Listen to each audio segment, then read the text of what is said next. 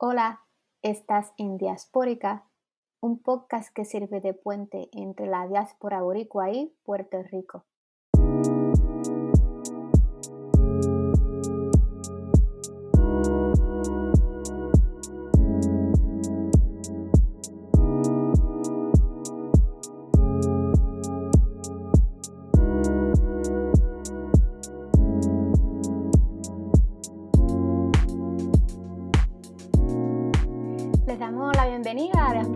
Podcast, una vez más. Un podcast que tiene el fin de darle una voz política a la diáspora puertorriqueña.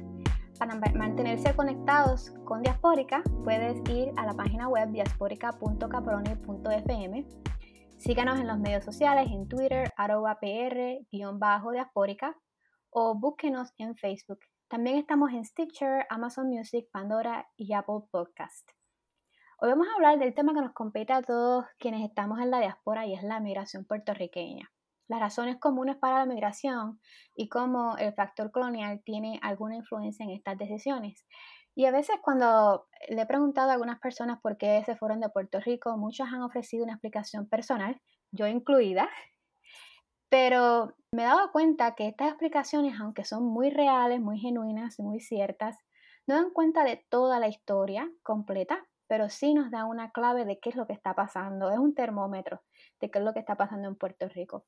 Por ejemplo, decir que te fuiste de Puerto Rico porque no encontrabas trabajo, porque necesitabas servicios médicos especializados, porque tu salario no te daba para vivir. Todas estas explicaciones tienen sus raíces en razones sociales, o sea, en la manera que hemos decidido construir nuestra sociedad y lo más importante, algo que muy pocas veces hablamos como una razón para irnos en nuestra relación con Estados Unidos porque la pregunta de los 64 mil chavitos es, ¿por qué si tenemos esta única relación con Estados Unidos, no tenemos un Puerto Rico donde nos podamos quedar? La manera en que se construyen las leyes o se desarrollan las leyes en Puerto Rico usualmente no nos benefician a nosotros y a nosotras y nos llevan a la migración. Pero para abundar más sobre este tema tenemos con nosotras a Cristalis Capielo Rosario. Cristalis, bienvenida a Diaspórica nuevamente. Muchas gracias, gracias nuevamente por la invitación. De nada, Cristalis ha estado en Diaspórica. Ella ha hablado sobre otros temas que nos competen a los que estamos acá en la diáspora y también en Puerto Rico. Ella es profesora de Arizona State University.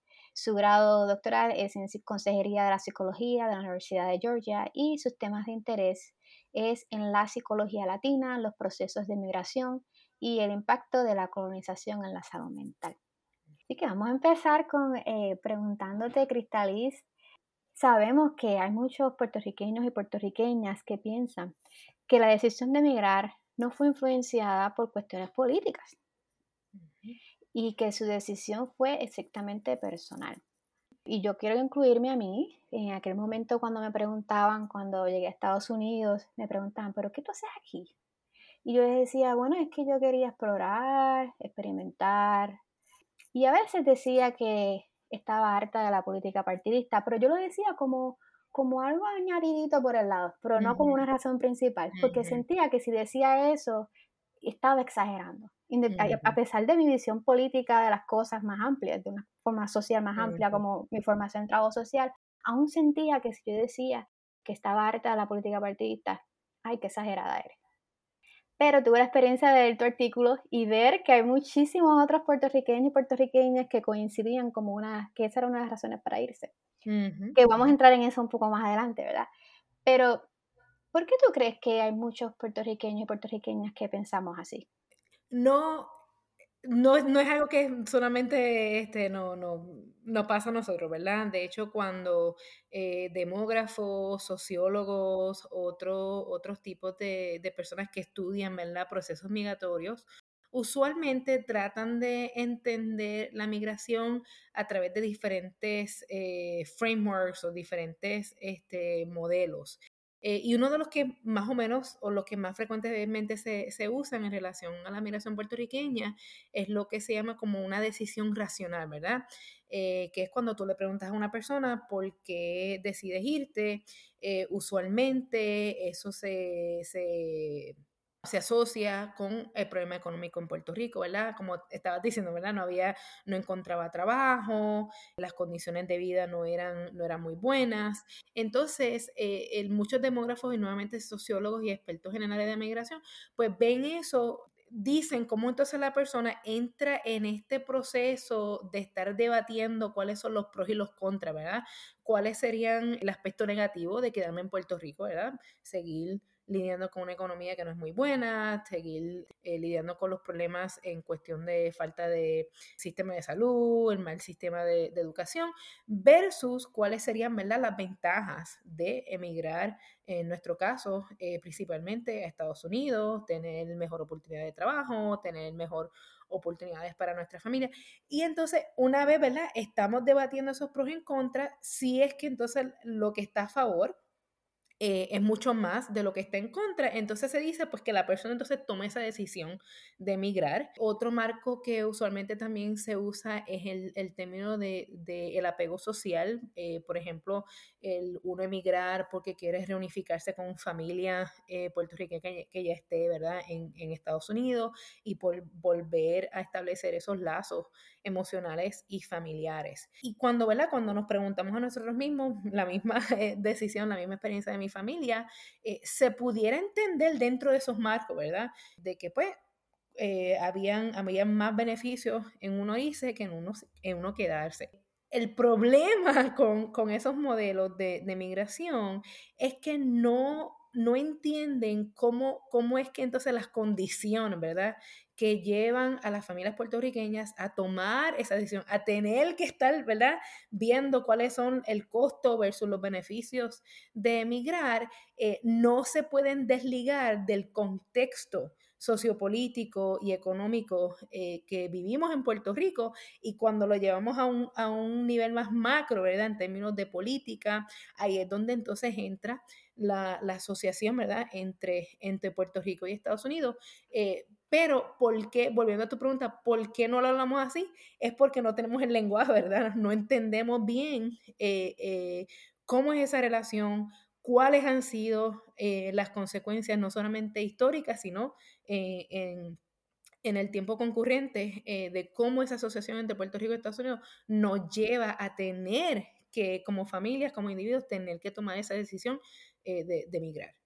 Bueno, me haces pensar en que recuerdo la primera vez que una persona me dijo, es que la política de Puerto Rico, a donde está llevando el puertorriqueño, es empujar, empujarlo a emigrar. Y yo, no, no, no va a ser, mira, porque me pareció tan maquiavélico que alguien, y, cuando decimos alguien, son muchas personas, ¿verdad? Pero nuestra mente que espero que alguien pueda pensar que lo mejor es empujar a los puertorriqueños fuera del país ¿Y por qué me pareció maquiavélico? Porque por mi propia experiencia, de mi experiencia de vivir en Estados Unidos, lo difícil que se me hizo a mí en términos emocionales y esa desconexión con la familia y con tu y, país, con tu, con tu gente. Eh, pero, y, yo sabía que había unas políticas de empujar a los puertorriqueños fuera desde el Muñoz Marín, pero yo no pude conectar eso, a pesar de ese conocimiento que tenía, con el presente, que estaba pasando justamente ahora qué bueno que, traes a colación ¿verdad? ese contexto histórico, porque es que lo que estamos viviendo ahora no se puede divorciar, ¿verdad? no se puede separar de cuál es la historia migratoria de los puertorriqueños en los Estados Unidos. Y como bien lo dice, ¿verdad? que suena de algo malvado, eh, hay eh, evidencia histórica, eh, historiadores, sociólogos, que han visto que sí, o sea, una de las políticas que se establecieron poco, poco después de la invasión eh, norteamericana a Puerto Rico fue una de controlar la población puertorriqueña, ¿verdad? Porque eh, una vez eh, entra Estados Unidos a, Puerto Rico hubo una debacle económica, lo cual le siguió a una debacle social, ya que nuestros recursos, nuestra agricultura, nuestra economía fue completamente distorsionada, ¿verdad? Se, patas para arriba, por decirlo así. Pero cuando se trataba de entender por qué es que está pasando esto, que o no se dejaba entender que era, ¿verdad? Eh, eh, la colonización de Puerto Rico a través de, los, eh, por los Estados Unidos, sino, ah, es que hay demasiados puertorriqueños, ¿verdad? Las mujeres puertorriqueñas están pariendo mucho, ahí es donde, se establecen, ¿verdad? políticas para controlar la población. Una, una, una de estas fue la esterilización masiva de mujeres puertorriqueñas y también con esto iba acompañado una política de eh, hacer que los puertorriqueños emigraran a Estados Unidos.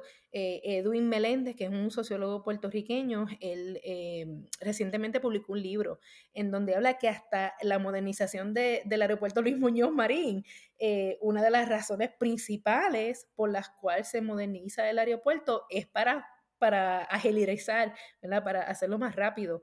la migración, hay muchas otras políticas, oficinas en Puerto Rico, también en Estados Unidos, donde el propósito era eh, no solamente fomentar la, la, migración de los puertorriqueños a Estados Unidos, sino también el ayudar a que los puertorriqueños asimilaran la cultura blanca americana, aprendieran el lenguaje, ahí es donde se agudiza a través del sistema público en Puerto Rico la enseñanza del inglés, porque se entendía que todo puertorriqueño en algún momento iba a tener que tomar esa decisión o considerar al menos el tener que emigrar hacia los Estados Unidos. Entonces, ¿qué ocurre? Si entonces la razón por la cual, ¿verdad? Si, la razón por la cual Puerto Rico está pasando por una crisis económica en ese entonces, ¿verdad? Y está pasando por una crisis social, es culpa de puertorriqueños, entonces yo no tengo que cambiar nada, ¿verdad? Entonces la política, la política este, que explota al puertorriqueño económicamente, que le quita poder político, no tengo que cambiarla porque lo único que tengo que hacer es controlar la población. Entonces, ¿qué ocurre?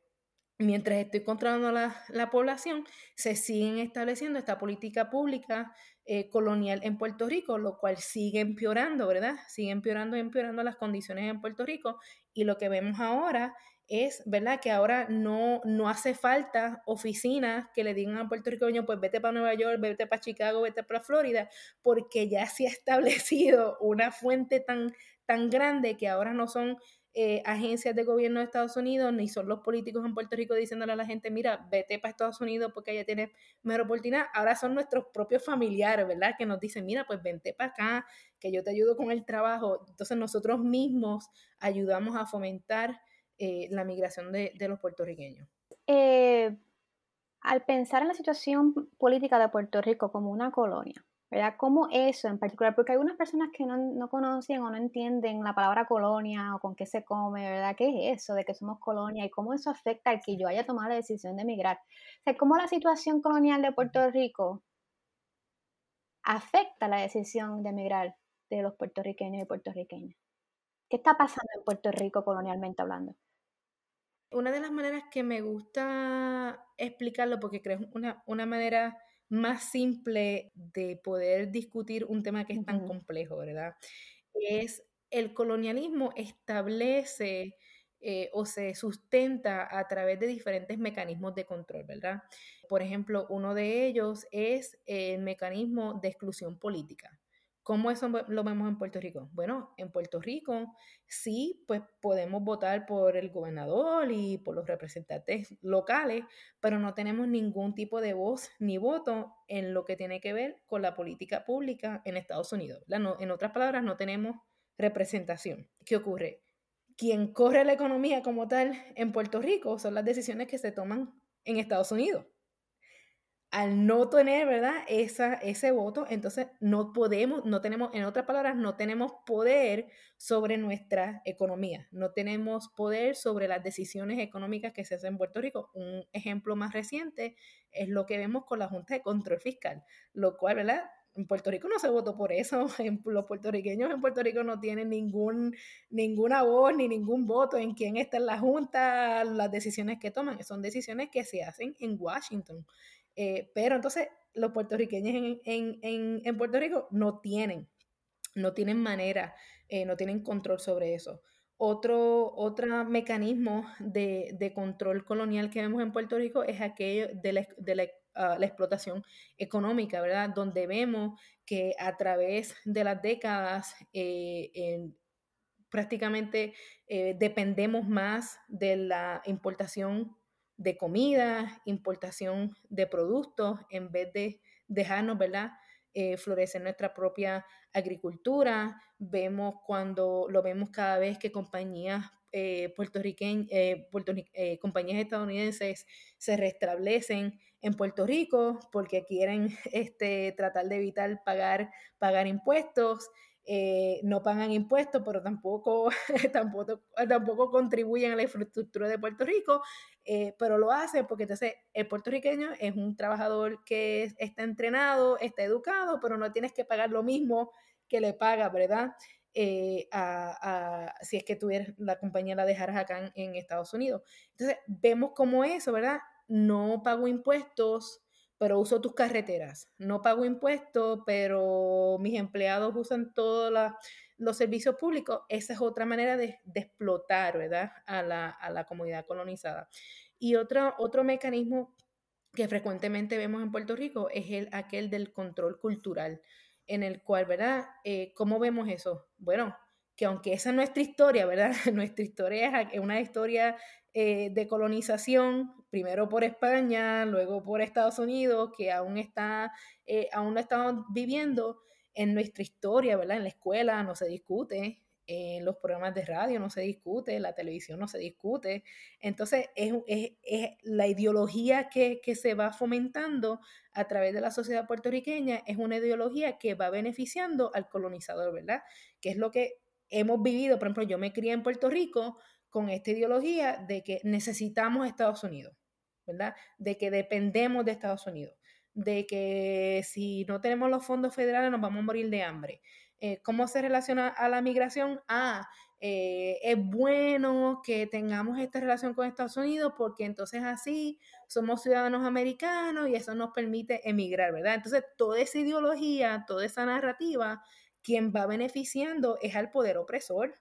Eh, entonces, por eso lo vemos, ¿verdad? Entonces nuestras conversaciones de por qué eh, en Puerto Rico están pasando las cosas que están pasando, siempre la culpa o la, o la eh, principal culpable o la razón, ah, es por, por nosotros mismos, ¿verdad? Porque nosotros hemos arruinado la economía, hemos arruinado la sociedad, eh, pues vamos a vamos a ser agradecidos a Estados Unidos, vamos a mantener esa, esa Bueno, y, y, otros ejemplos que vienen a la mente, bien específicos, por ejemplo, es los médicos que se están yendo a Estados Unidos, pero cuando analizamos la situación, de por, podemos decir, bueno, es que no se les paga bien, sus condiciones de trabajo no son las mejores, pero nosotros teníamos un sistema de salud que funcionaba, que podíamos obtener una cita bastante rápido, que tenemos, tenemos un sistema de salud de calidad y lo que hemos visto es que se ha deteriorado con el tiempo. No se supone que las cosas mejoren bajo Estados Unidos, sino las cosas han empeorado, eh, particularmente con la privatización del sistema de salud, porque queremos un sistema que se asemeje al de Estados Unidos. Y ya acá que estoy trabajando como psicoterapeuta y trabajo con sistemas eh, de mm. planes médicos, los planes médicos toman mucha ventaja de los proveedores aquí en Estados Unidos. Sí que tratan, los tratan un poquitito mejor, que en Puerto Rico porque, porque precisamente somos una colonia. Entonces allá ellos pueden hacer todos estos ajustes y todas estas modificaciones para hacer trampa y que se le pague mucho menos a sacar a la gente de los planes médicos. Entonces, ¿cómo entonces ese sistema colonial, de esta ideología colonial, ha hecho que traigamos un sistema para emular a Estados Unidos en su sistema de salud? Un sistema de salud que todo el mundo critica en Estados Unidos y no es el mejor y que hay otros países del mundo que tienen mejor sistema de salud. Es un ejemplo. Entonces, con el otro ejemplo que quería traer es el asunto de que recientemente estaba escuchando que la administradora de Servicio a la Familia, eh, Grenda Gerena, estaba pidiendo a la legislatura que acabaran de aprobar una ley, creo que se llama Family First, no, no estoy segura, pero me parece que ese es el nombre, eh, esa, es la ley federal, para que entonces si esa ley legislativa va a permitir utilizar unos fondos federales pero el gobierno de Puerto Rico no acaba de aprobar esa ley porque están debatiendo un puntos, eh, unos puntos relacionados a las minorías sexuales. Entonces, el cuestionamiento a cambio es, bueno, esto es lo que ustedes quieran, ustedes quieren fondos federales, pero ustedes no los acaban, o sea, no los acaban de distribuir por esta cuestión política partidista. Pero el otro asunto es que ella explicaba que se había recomendado que se contrataran como 300 trabajadores sociales, pero la Junta de Control Fiscal solamente aprobó 90. Ese es el sistema colonial de Puerto Rico. ¿Cómo eso nos ayuda a nosotros y a nosotras? Es un ejemplo clásico. Exacto. Eh, entonces, eh, en la, la, última vez que estábamos hablando, ¿verdad? Eh, la otra vez que tuvimos la conversación, hablábamos de esta narrativa de la corrupción, ¿verdad? De cómo se usa esa lógica, ese discurso de el puertorriqueño como corrupto para entonces establecer esas políticas, ¿verdad? Las políticas de exclusión política, políticas de control cultural y políticas de, de explotación económica. Bueno, porque entonces si tú eres corrupto, ¿verdad? Si tú no vas a saber manejar estos fondos, entonces te voy a imponer a una junta, te voy a imponer a una persona foránea para que venga y te controle, para que venga entonces y te maneje, maneje las finanzas. Entonces, la junta quien beneficia no es a puertorriqueños, son, ¿verdad? A los buitres, son a, aquellos, ¿verdad? Que, que, usaron a Puerto Rico para, eh, eh, como un paraíso para no pagar, para no pagar taxes. Entonces, ¿qué ocurre? la política, las decisiones que toman, entonces es en beneficio de aquellos eh, que tienen el control económico, que tienen el control político sobre Puerto Rico. Entonces, al puertorriqueño, entonces lo que se le da, porque otra vez, hay que controlarlo, hay que, hay que manejarlo, ellos no pueden, no pueden autogobernarse, no pueden manejar sus finanzas, ah, pues vamos a meterle austeridad, ¿verdad?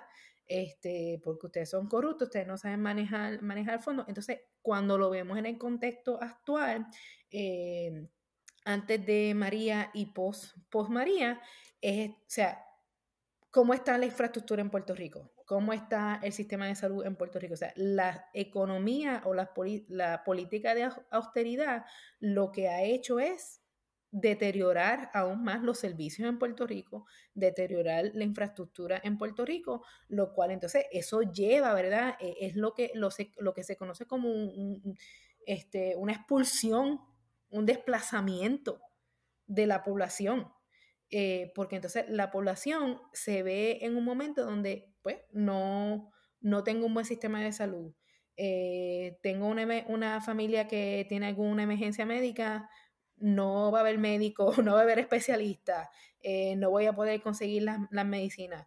Tengo una niña, una hija, hijo mío, que tenga este, tal vez algún tipo de, de discapacidad intelectual o que necesite algún servicio especial, no están los especialistas porque entonces no les puedo pagar. ¿Por qué no les puedo pagar? Porque entonces la Junta ha decidido vamos a pagarle menos o vamos a sacar beneficios. O sea, nos lleva, ¿verdad? Nos lleva a esa, a esa decisión de tener que emigrar, pero cuando lo ves desde el, desde el contexto sociopolítico eh, en, Puerto Rico, entonces se tiene que hablar como un desplazamiento, es como una, una expulsión del puertorriqueño eh, a través de estas, de estas políticas eh, que, se han, que se han establecido, a la vez que no tenemos poder político ni poder económico para tratar de cambiar esas políticas. Bueno, a, pesar de que los puertorriqueños y puertorriqueñas piensan que su situación de emigrar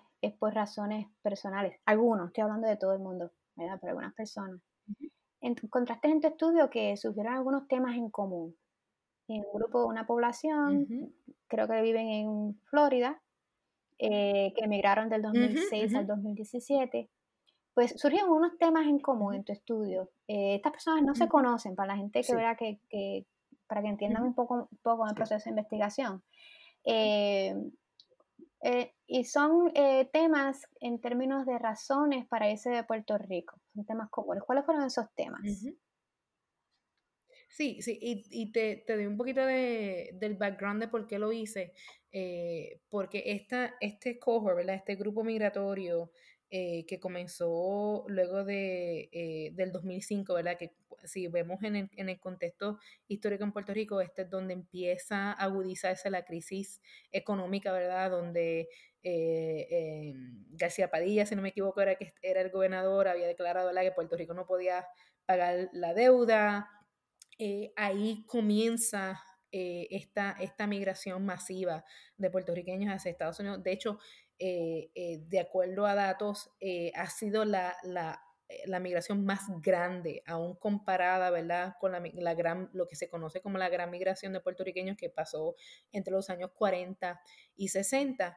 Entonces quería entender, ¿verdad? Yo como, como persona que emigró también dentro de ese mismo cohort, mi familia, ¿qué, ¿a qué llevó? ¿Qué llevó a personas como mi familia a tener que tomar esa decisión de venirse para acá, para Estados Unidos?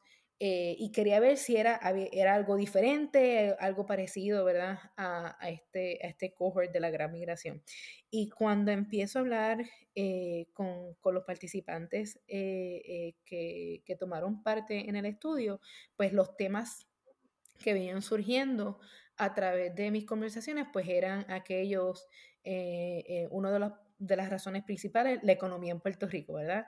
Eh, muchos eh, me hablaban eh, de que aún con maestrías, con bachillerato, gente preparada, no tenían, ¿verdad? Un salario, un puesto que, se, que pagara lo suficiente para mantener una familia. me acuerdo que también me hablaban que entonces los que conseguían trabajo tenían que entonces viajar, me acuerdo una participante que, vivía en Ajuntas, que tenía que viajar todos los días hasta Ponce. Entonces me hablaba, pues yo tenía trabajo, pero entonces no tenía vida familiar, porque estaba fuera de casa desde las 6 de la mañana hasta las 8 de la tarde, hablaba ¿verdad? de cómo eso también la llevó a tener problemas en su matrimonio, porque ¿verdad? no tenía comunión con, con su familia, no tenía comunión con su, con su esposo. Eh, la, la razón económica eh, fue la más grande, ¿verdad? El, el o no tener trabajo eh, o que el, el, trabajo no pagara lo suficiente para poder vivir en Puerto Rico o aquellos que, que consiguen trabajo tenían que conseguir más de un trabajo, que, ¿verdad? Que no, no, era vivir para trabajar en vez de trabajar para poder, para poder vivir. Eh, aparte de eso, uno de, de, los temas principales que también, que también vi fue aquel que se relacionó con la violencia en Puerto Rico, ¿verdad? Eh, eh, hablaban de la falta de, seguridad, eh, los frecuentes tiroteos, la violencia que había entre diferentes gangas, y el, escuchar, ¿verdad? irse a acostar a dormir y lo que se escuchaban eran este, balas y la, violencia.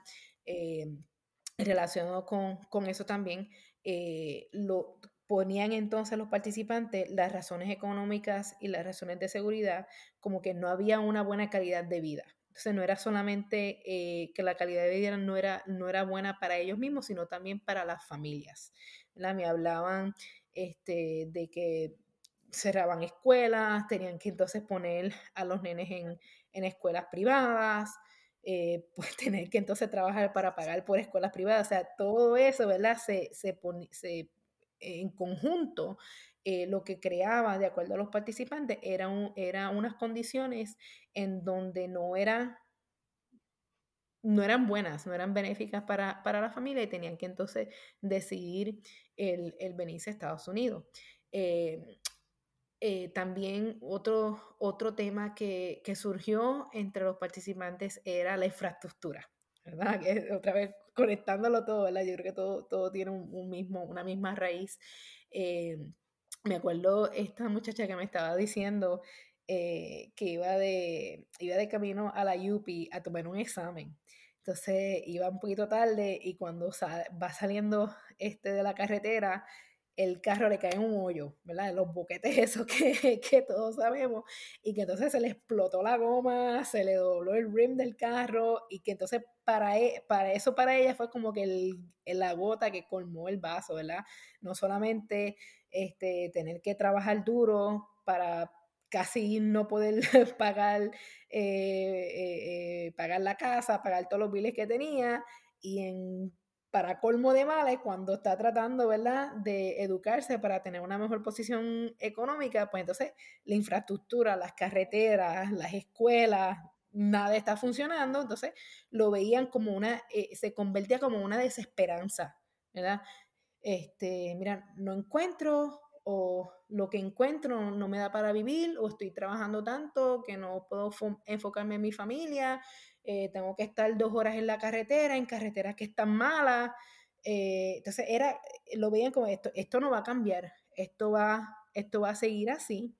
Eh, lo cual entonces fue conectado al otro, al último tema que pudimos encontrar, que fue la corrupción en Puerto Rico, ¿verdad? Porque entonces los participantes veían que, pues, una mala economía, mala infraestructura, eh, lo cual lleva a una, eh, eh, a una inseguridad pública y para colmo de, de, males, los políticos que tenemos no están haciendo el trabajo, se están robando los chavos, no están usando los fondos como los deben usar, y lo cual lleva a lo que decía, esa desesperanza, esa idea de que, espérate, esto no va a cambiar, esto se va a seguir poniendo de mal en peor, entonces, si yo veo, ¿verdad?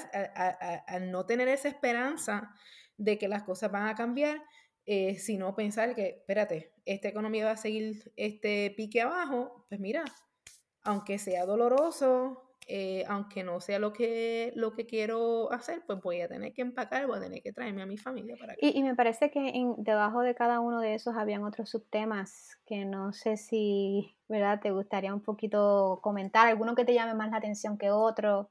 Eh, dentro de esos temas hay otros subtemas, me parece. Sí, sí, no. Este, de hecho, uno de eh, eh, uno de los que de los que hablaba era ah, en esa decisión, la decisión de, venir, uh, de venirse para, para acá, para los Estados Unidos, era algo que no, que no se habla mucho, y es la, la interrupción que existe en la familia, ¿verdad? Eh, también ah, me acuerdo eh, que ah, un participante me, hablaba del dolor que él sentía el tener que establecer una separación física entre él y Puerto Rico, ¿verdad? Él me, hablaba de, del orgulloso que él se sentía de ser puertorriqueño, que él era bien puerto, pro Puerto Rico, eh, él quería este, criar su familia ahí, morirse en Puerto Rico, eh, y hablaba de cómo las condiciones que se vivían en Puerto Rico lo habían tenido que llevar a esa, esa separación la física y el dolor que le causaba a, a, él y a su familia el tener que dejar a, Puerto Rico, ¿verdad? Porque muchas veces hablamos, como, ¿verdad? Ah, pues empaco y me voy, o este, no encuentro trabajo, y, pues, y no hablamos, ¿verdad? De, de las consecuencias psicológicas, las consecuencias emocionales que existen para, para la familia. Eh, eh, también lo vi, eh, como te, te, estaba diciendo, en esa interrupción familiar. Me acuerdo que varios participantes me hablaban que tenían miedo de comunicarle la decisión eh, a sus familiares. Me acuerdo que una participante me dijo, pues yo le, yo le, mi familia se enteró cuando vieron el, el truck de la mudanza, eh, que fue un shock para, para la familia.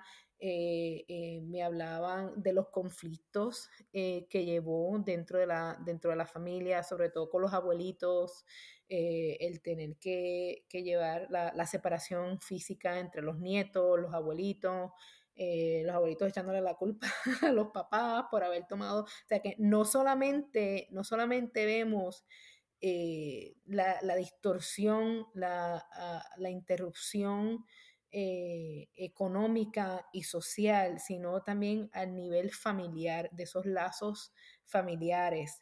entre, entre, entre los participantes, lo cual entonces agudecen el estrés premigratorio, ¿verdad? Porque estamos hablando, o sea, son personas, si las cosas estuvieran bien, ¿verdad? Si las cosas estuvieran bien, pues no tuvieran que, emigrar.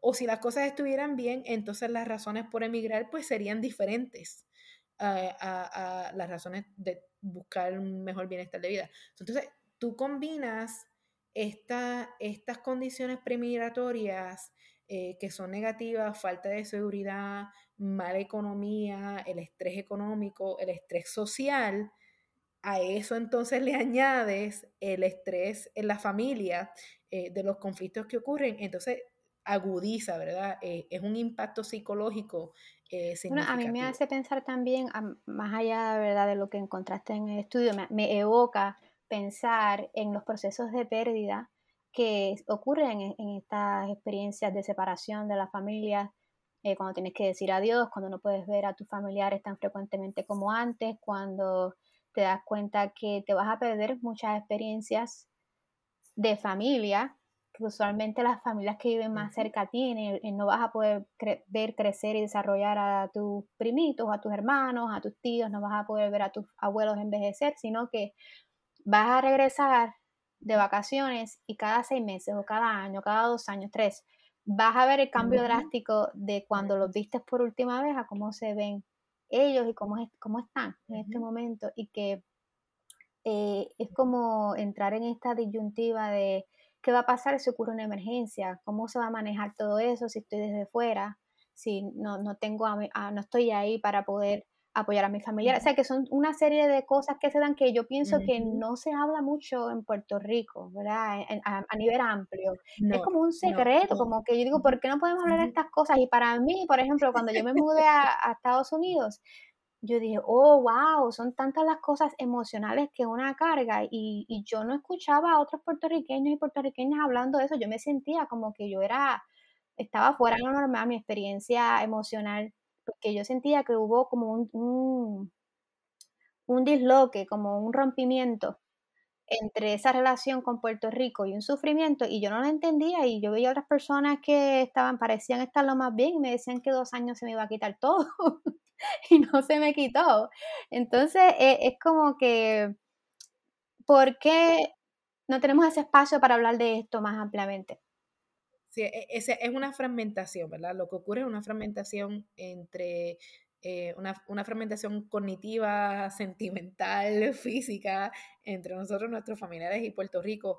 Eh, eh, aparte, uno de los conflictos que, que, me acuerdo que uno de los participantes que me hablaba era, me, me, hablaba de cómo fue, qué pasó cuando le, le comentó a su papá que decidió venirse para Estados Unidos. Y me acuerdo que el participante me dijo, eh, su papá le comentó, bueno, yo te bendigo, ¿verdad? le dio la bendición a, su hijo de venirse para Estados Unidos, pero entonces en esa misma oración le dice al hijo, pero ya tú entonces perdiste el poder de tomar decisiones, ¿verdad? O sea, como ya tú no vas a estar, ya no vas a estar aquí en Puerto Rico, entonces tú no, es como que el, el rol dentro de la familia también, también cambia. Eh, yo me acuerdo que para mi propia familia, eh, cuando mi mamá y mi papá decidieron eh, que nos viniéramos para acá, me acuerdo que cosas pasaban con mi tía, cosas de salud pasaban con mi abuela y nosotros no nos enterábamos. o sea, era, era a menos que nosotros no preguntáramos, a menos que nosotros no, no llamáramos, este, no, nos íbamos, no nos íbamos a enterar. este, eso, hay diferentes razones por las cuales eso ocurre, ¿verdad? Pero vemos, ¿verdad? Que, que, eh, por la razón que sea, hay como hasta un cambio de rol. Y de cómo la gente se eh relaciona contigo también. Entre, y las amistades, dentro de las amistades propias. Hay gente que pues pierde amistades. Eh, porque algunas personas piensan, te fuiste, no estás aquí, no estás en mi vida. Y si te vas de Puerto Rico es como que ya no estás. O nos abandonaste. O alguna otra explicación. Nos abandonaste, el, el famoso te quitaste, ¿verdad? Este, como que esta, eh, hasta nuestra identidad puertorriqueña se ve, se ve atacada, ¿verdad? Eh, y eso lo vemos muchas veces en el discurso, ¿verdad? Entre los puertorriqueños que pertenecen en, eh, que permanecen en Puerto Rico versus los que nos tuvieron, nos tuvimos que venir. En mi caso, yo no tuve ninguna, yo era una adolescente, yo no, no, no tenía ninguna voz ni voto en esa decisión que mis papás tomaron. Pero entonces es como que te fuiste, ya, ya tú no eres tan puertorriqueña, ¿verdad? Ya tú no eres tan, uh, tan eh, eh, puertorriqueña como los que eh, pertenecemos aquí. Entonces, entonces, hay un cambio eh, en el rol familiar, como dijiste, una separación de la amistad, de la familia, eh, nuestra propia identidad se ve cuestionada. Bueno, en mi caso, seis meses después de haber migrado a Estados Unidos, regresé y me dijeron, wow, estoy sorprendida que todavía hablas español igual que nosotros. Como que, ¿qué? ¿Cómo? Pero, pero, pero no entiendo. Solamente llevo seis meses allá en Estados Unidos. Y yo sé que, tal vez tienen esta este, marco de referencia de tal vez puertorriqueños que han nacido y, crecido allá o gente que lleva mucho, mucho, mucho tiempo que obviamente por el contexto en donde viven, pues su forma de hablar cambia, igual que los puertorriqueños que van a Argentina a vivir o se van a España o Costa Rica y tienen un ajuste en su acento, porque son las personas que están a su alrededor, hablan de cierta manera. Pero sí, yo pienso que sí yo tuve una reacción a eso porque yo lo sentí como una, una laceración a mi identidad puertorriqueña, de alguna manera. Aunque, aunque tengas acento en inglés como que era no dejas de ser puertorriqueño, ¿verdad? Pero pienso que hubo como un cuestionamiento ahí, ¿verdad?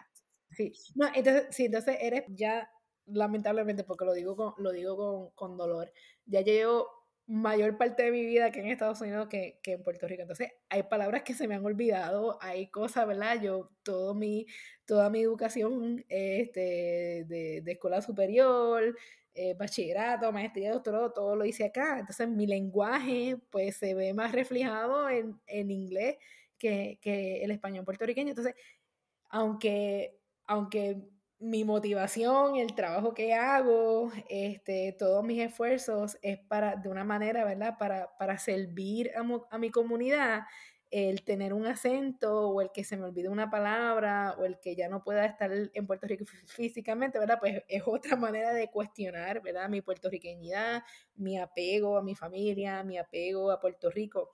Eh, pero dijiste, dijiste algo que, eh, que que quería volver a eso cuando, cuando me mencionaste que, o sea, que como que no se hablan de estos temas, ¿verdad? Que todo es color de rosa. Vas a progresar, vas a echar para adelante.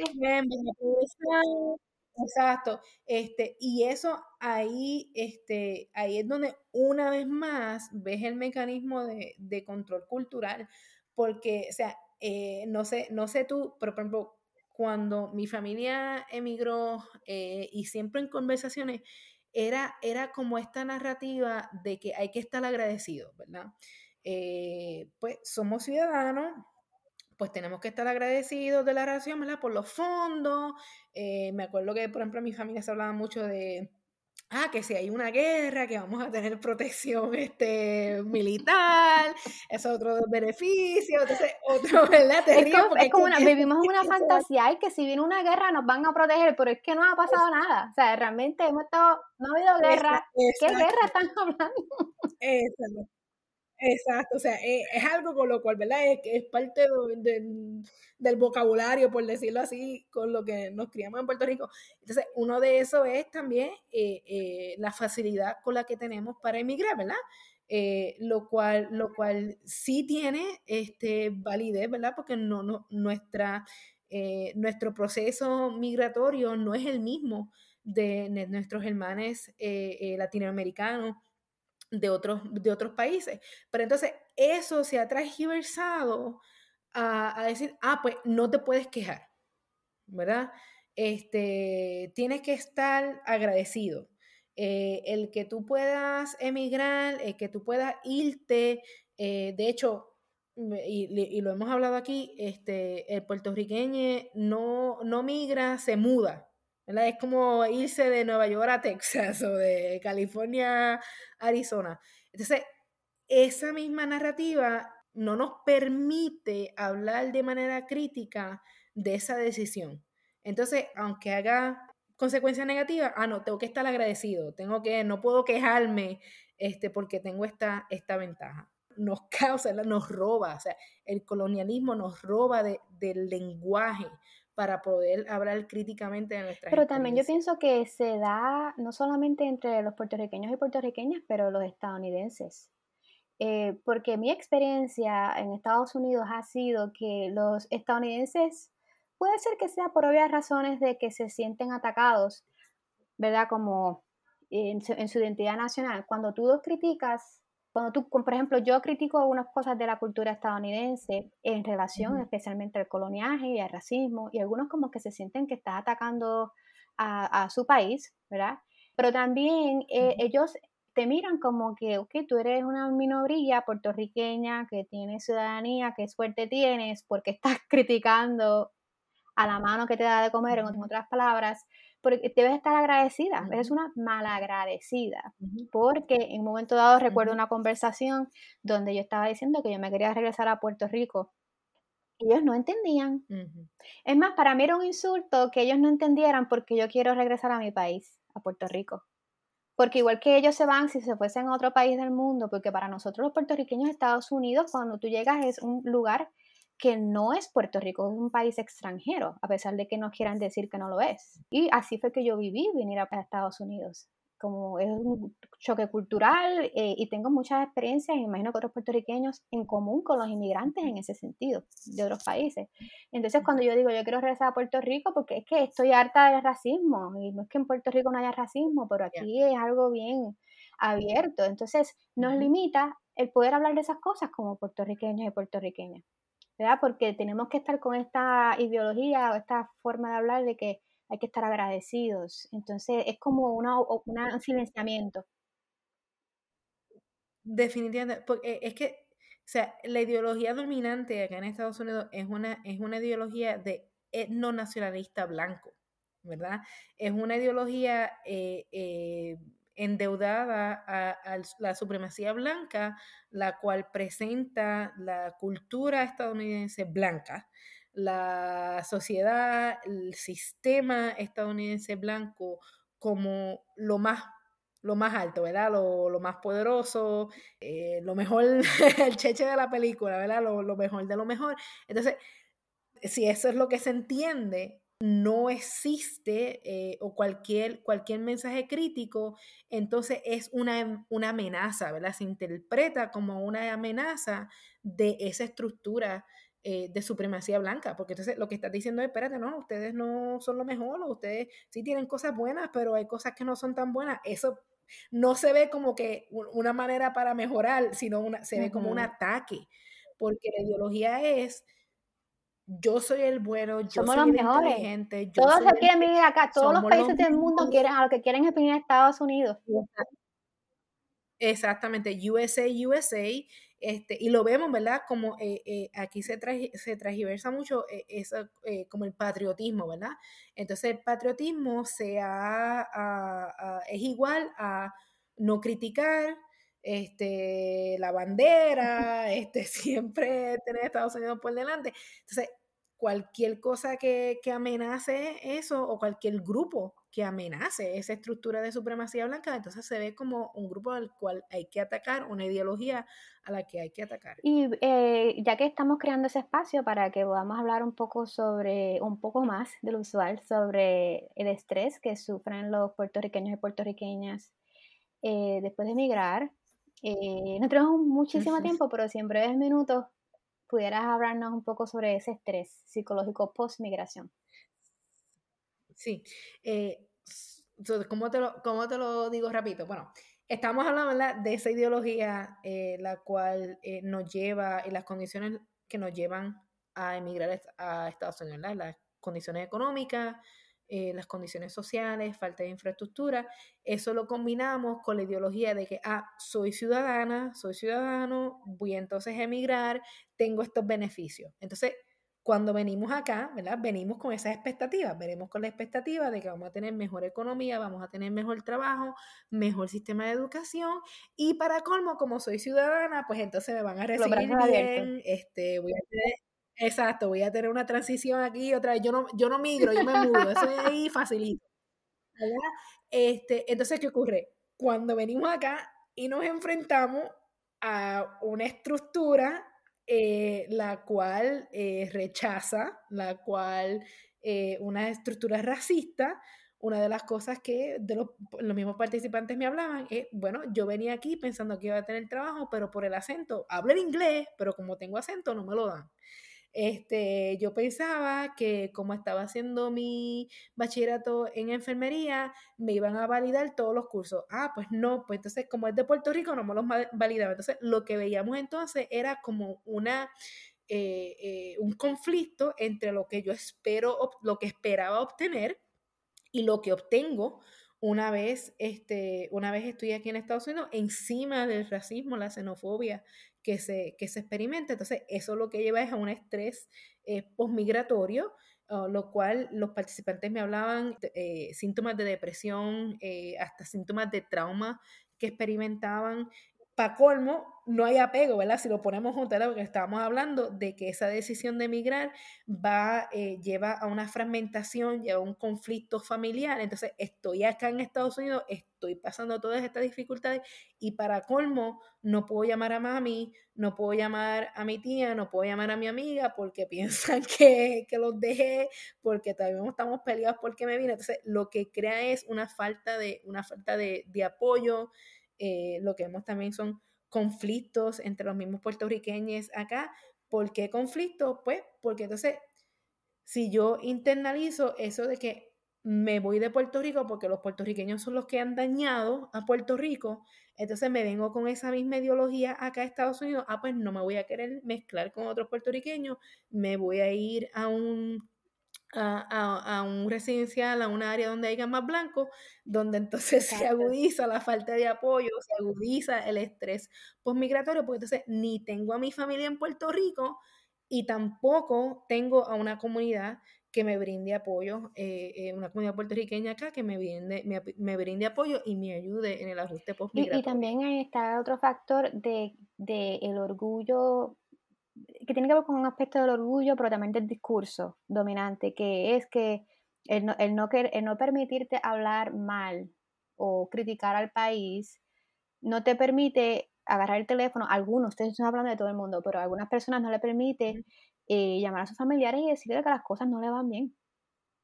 O sea, se lo mantienen calladito y tratan de ellos mismos, pues tratar de, de resolver porque es como decir, me, vine para acá con un plan y no me resultó, no me está resultando.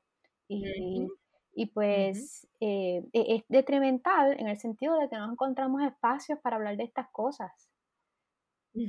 Definitivamente, ¿verdad? Este, este sentido de, vergüenza, de no, no, querer comentar eso. Entonces, lo que, lo que entonces yo veía en los participantes era que entonces la reacción, en reacción a todas esas condiciones, entonces era, ah, pues me tengo que americanizar más que los americanos, porque entonces si yo, si yo me comporto como ellos, si yo hablo como ellos, si yo me relaciono con ellos, pues tal vez pues pueda lograr, ¿verdad? El éxito, pueda lograr eh, el asimilarme, asimilarme acá, lo cual entonces lo que yo veía entonces era esa, la, una fragmentación al nivel postmigratorio, ¿verdad? Que entonces no había esa, eh, había ese desapego ese conflicto entre el grupo, porque entonces si yo lo que tengo que hacer para ser exitoso es eh, asimilarme más, alinearme más con el americano blanco, entonces me voy a tener que desligar aún más eh, eh, del de la comunidad puertorriqueña que en Estados Unidos, porque como me decía una participante, me decía, pues yo no me quería,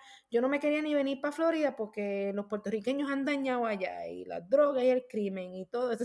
Entonces vemos como entonces esa misma ideología también va afectando eh, cómo reaccionamos y cómo nos acoplamos acá eh, una vez. Y, al fin y al cabo a quien nos afecta es a nosotros y a nosotras.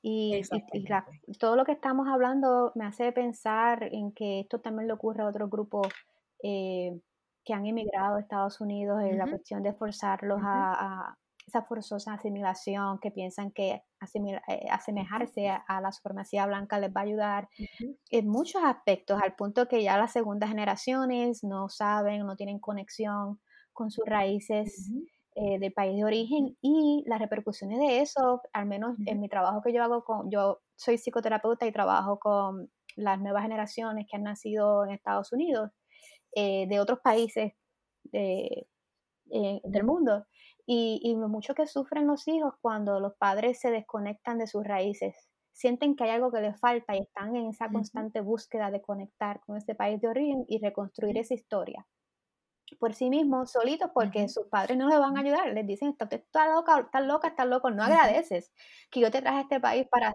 superarte, ¿verdad? Pero no entienden ese otro factor psicológico que también Definitivamente.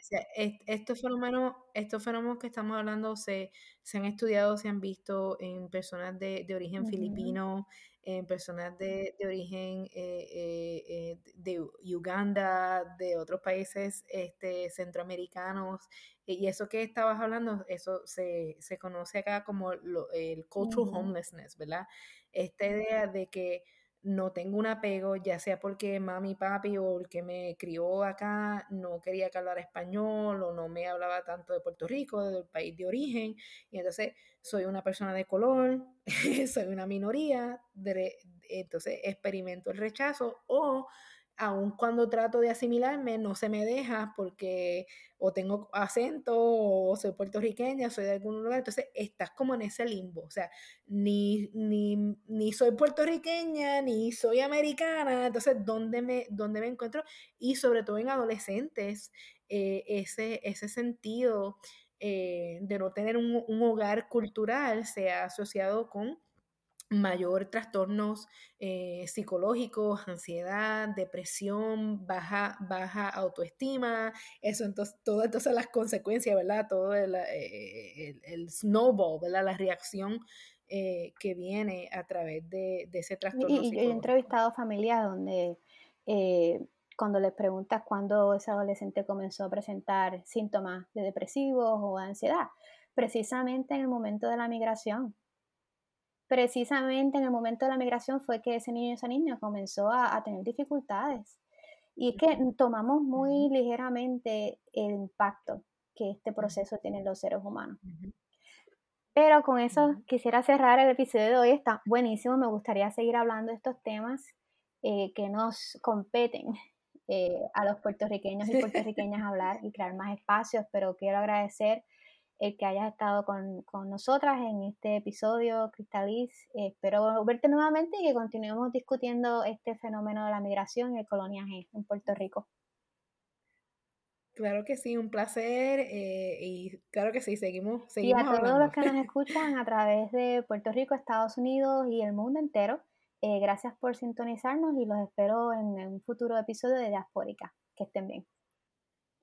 Gracias por haber escuchado este episodio si les gustó y les pareció interesante, compartan y los esperamos en nuestro próximo episodio de Diaspórica, un podcast que sirve de puente entre la diáspora boricua y Puerto Rico. Hasta luego.